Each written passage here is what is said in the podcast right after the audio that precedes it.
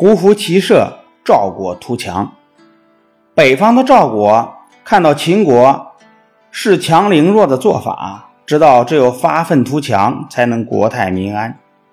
赵国的国君武灵王是一个很有远见的国君，面对周边的诸侯国日益强大，他便考虑着赵国的发展前途。有一天，赵武灵王对他的臣子楼缓说：“咱们国家东边有齐国、中山国。”北边有燕国、东胡，西边有秦国、韩国和楼烦。我们如果不强大起来，随时都会遭受灭顶之灾。要发愤图强，就必须改革一番。我觉得咱们穿的长袍大褂，干活打仗都不方便。相比之下，胡人的短衣摘袖倒是很灵活。我打算。效仿胡人的风俗，把我们的服装改一改，你看怎么样？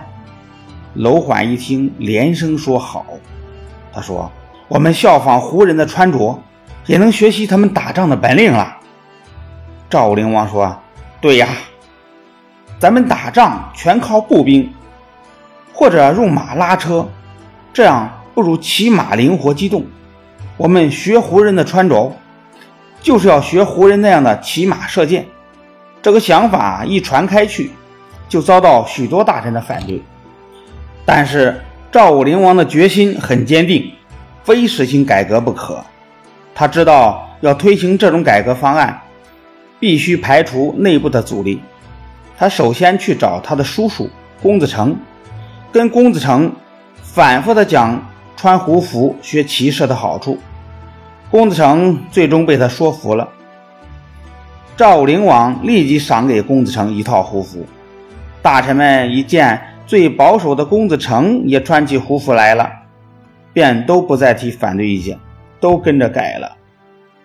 赵武灵王看到条件已经成熟，就发布了一道改革服装的命令。不久，赵国人不分贫富贵贱，都穿上了胡服。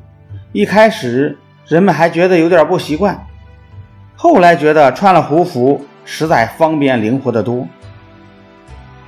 赵武灵王接着又号令国人学习骑马射箭，不到一年，训练了一支强大的骑兵队伍。公元前三百零五年，赵武灵王亲自率领骑兵打败了邻近的中山，又收复了东湖和邻近的几个部落。到了实行胡服骑射以后的第七年。中山、临湖、楼烦都被收复了，赵国的土地扩大了很多。赵武灵王经常带兵外出打仗，把国内的事务交给儿子处理。